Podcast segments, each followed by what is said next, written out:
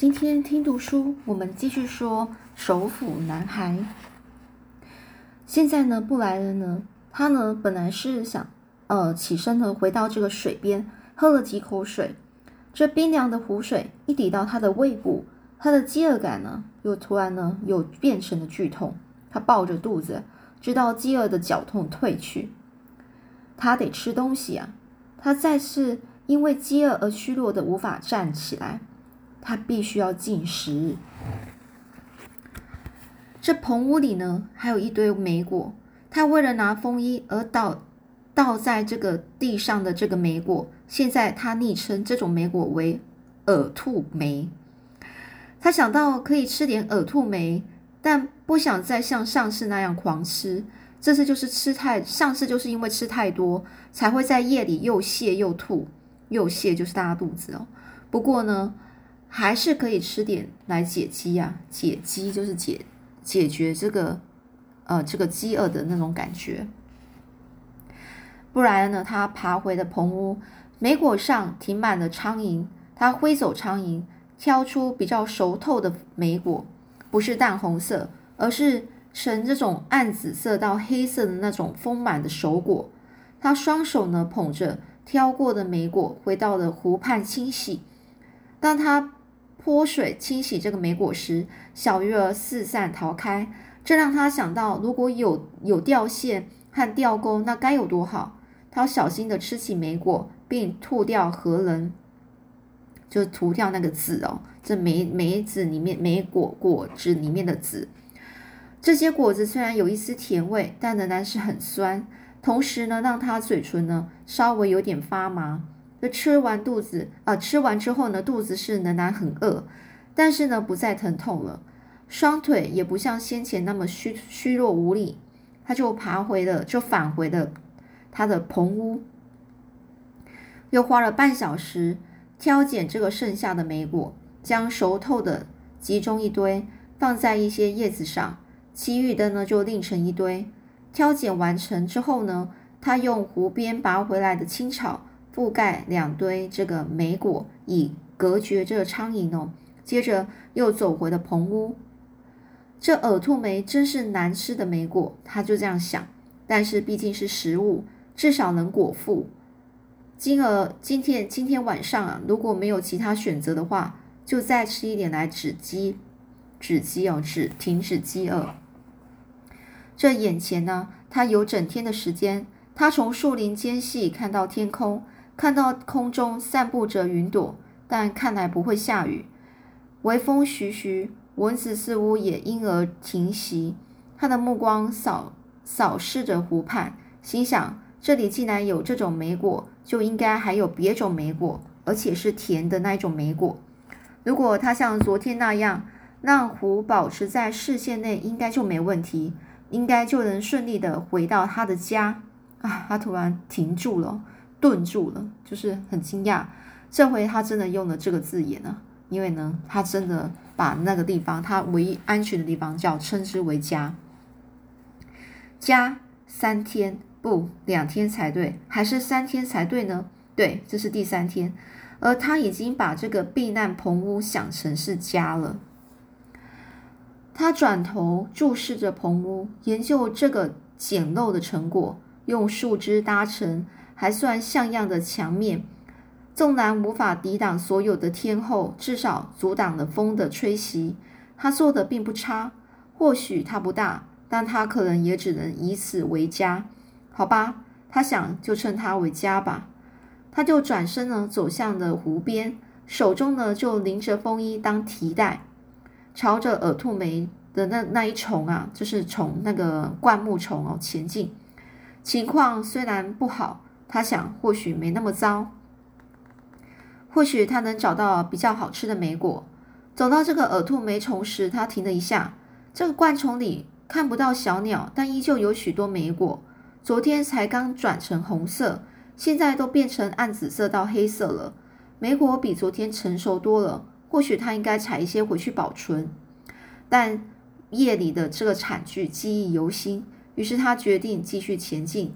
耳兔梅虽然是食物，却得小心吃。它得找到更好的食物啊！继续沿着湖岸上行，百码就是走走大概一百码的距离，又是一处遭风侵袭撕扯的这个路径。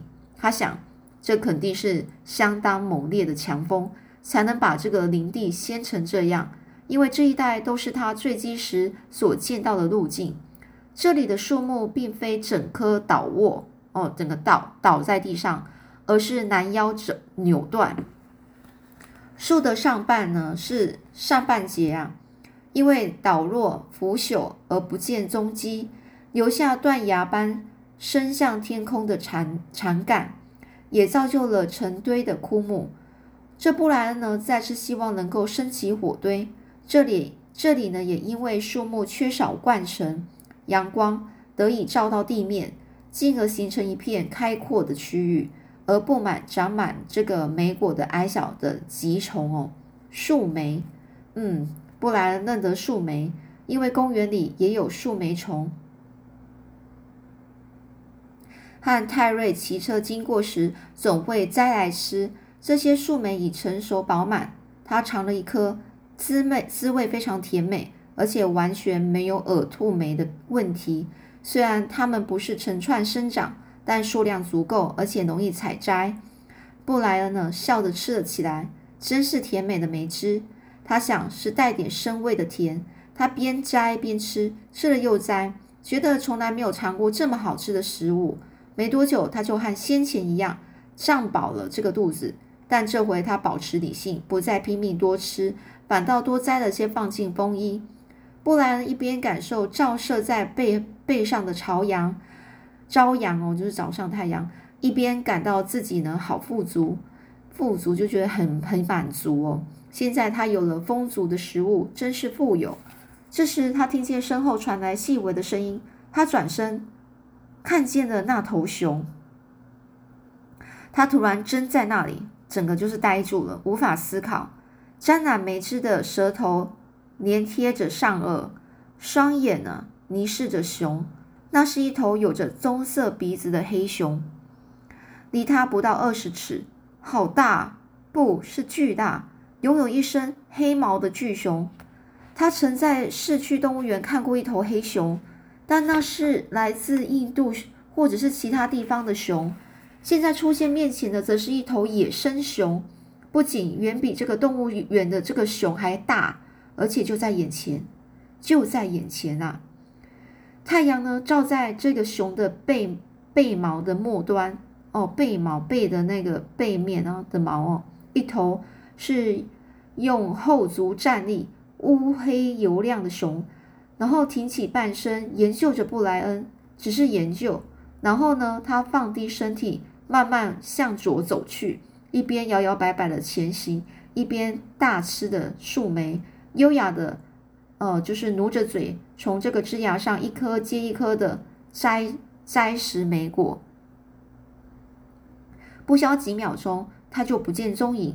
大熊已经无影无踪，但布莱恩仍在原地无法动弹，舌头还粘贴着上颚，舌尖啊半露，两眼圆睁，伸向树莓的两只手也仍然是悬在半空中。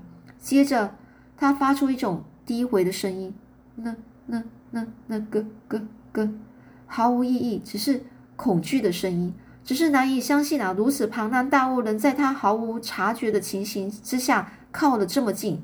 那头那头熊呢，就这样走向他，本本来是可一口将他吞了，而他也无能为力啊！这个颤抖半响后，两条腿终于有了动作，却是布莱恩完全无法控制的行动，他的腿。开始朝着熊离开的反方向奔驰，奔向他的棚屋。他一路啊惊慌奔跑，跑了大约五十码之后，脑袋才回神。于是他慢慢放缓脚步，最后停了下来。他的脑子说着：“那头熊真要你的话，早就吃了你。这是一件需要了解而不是要逃离的事。”布莱恩想着，那头熊在吃莓果，不是吃人。那头熊没有采取任何伤害你或吓威吓你的动作，它只是站起来仔细看你，研究你，之后就继续走它的路，吃它的莓果。它是头大熊，但它并不想要你，并不想要你，而不想伤害你。这才是该好好理解的事。这布莱恩呢，转身回顾那那丛树莓，熊已经离去，鸟儿唱着歌，他没看到任何人伤害他的事物，他察觉或感受不到任何危险。都市里的夜晚潜伏着危险，也因为夜里会有危险，天黑后不可以在公园逗留。但这里那头熊打量过他之后就离开。再说，他满脑子想的都是树莓滋味好好啊，滋味真好，又甜又营养。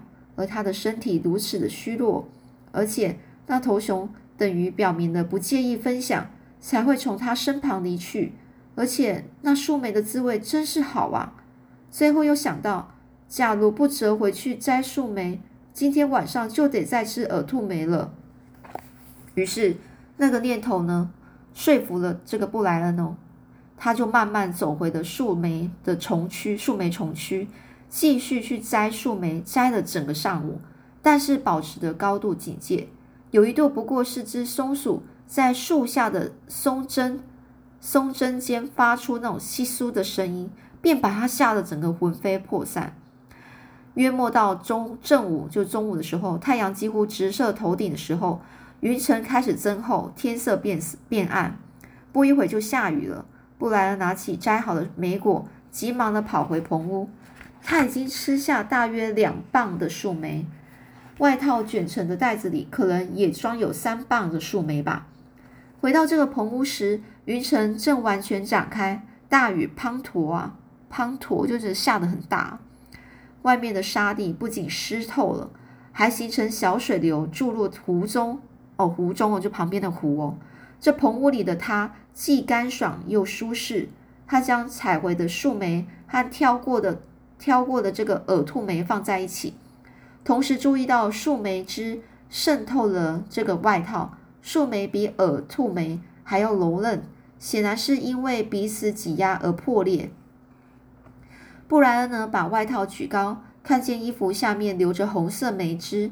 他用手指沾点来吃，觉得果汁又甜又带有强味的生味，呃，生的味道就是还没有，就是还没有煮过那种水果的味道，就像无泡汽水，就是没有泡泡的气，没有气泡的汽水。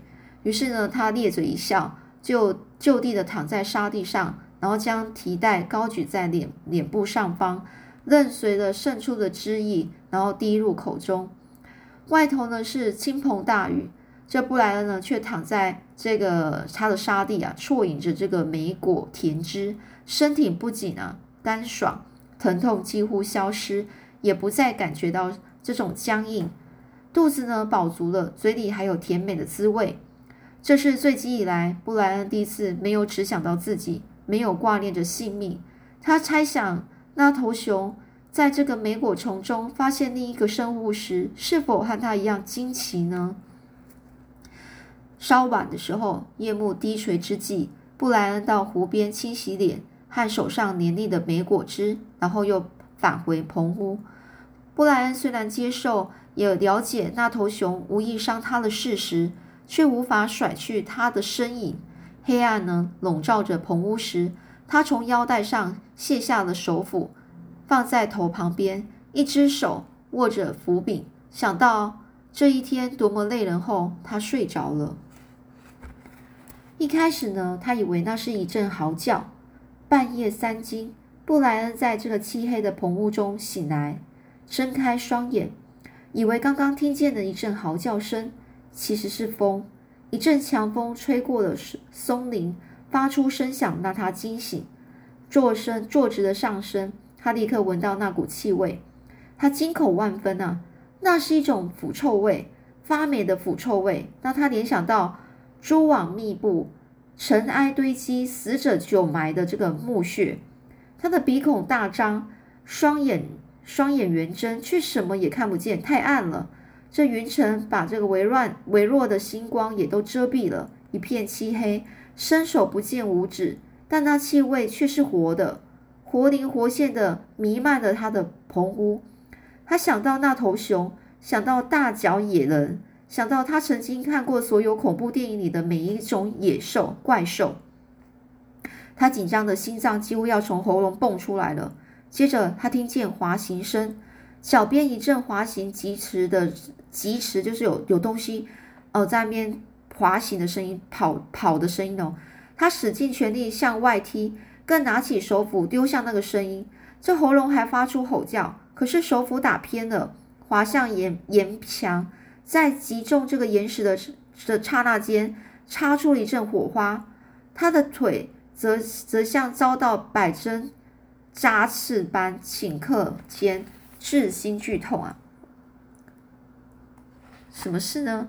这个疼痛加上恐惧，让他惊叫了起来，以背躺的姿势滑到棚屋一角。他张大嘴巴呼下，并使劲的张开眼，想要看清楚、听清楚。这滑行声再度移动，一开始他以为是向自己靠近，很害怕的无法呼吸。他觉得自己看到一个低矮的、那种深色的那种形体、那种样子、那个影子哦。黑暗中有一团身躯，一个活生生的影子。可是他远离了，边滑边发出刺耳的摩擦声离去了。布莱恩看见或觉得看见了他从门门口出去。布莱恩呢，等的侧躺了好一会儿之后，才大吸一口气，然后屏息静听的攻击者。有没有就是屏息静听哦，就是去安静的听那个攻击他的那个人那个东西啊，有没有在折返，有没有再回来？确定那影子没有折回，他才摸摸小腿，痛的痛的地方是以小腿为中心啊，扩散到整条腿。他用手指轻轻触摸，摸到一重呃穿透长裤插入小腿的针刺，针刺外露的尾端又硬又锐利。于是布莱恩知道攻击者是谁了，是一只豪猪啊！意外的闯入了他的棚屋。布莱恩用脚踢它时，豪猪随即以尾巴上的针啊针刺回击。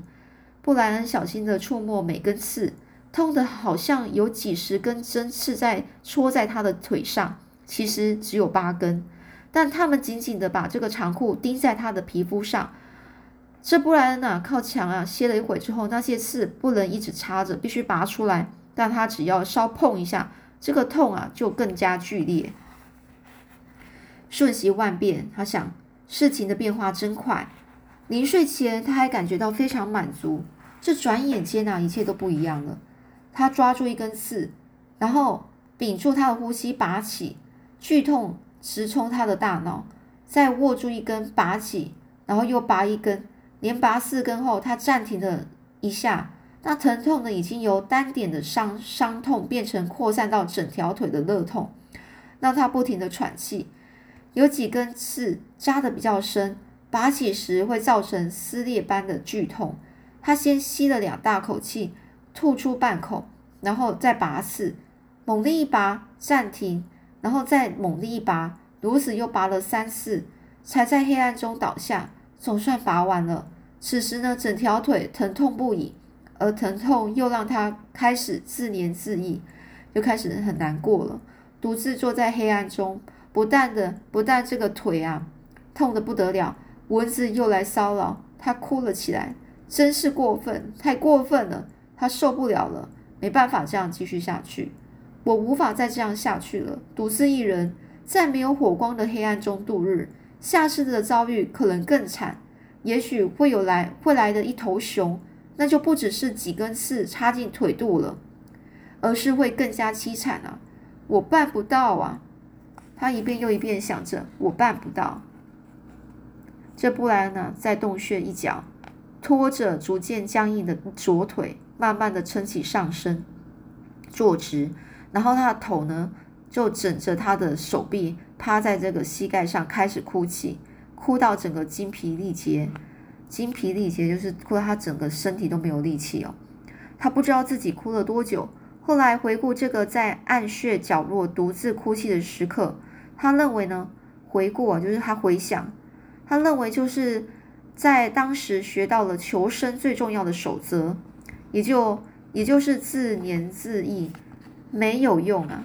你自怜呐，你自己可怜自己啊，不仅是错事，是不该做的事，更重要的是，这个可怜自己根本是无济于事。无济于事，说你可怜自己，你觉得自己很可怜，但是这件事对当下根本对你来说是没有任何帮助的。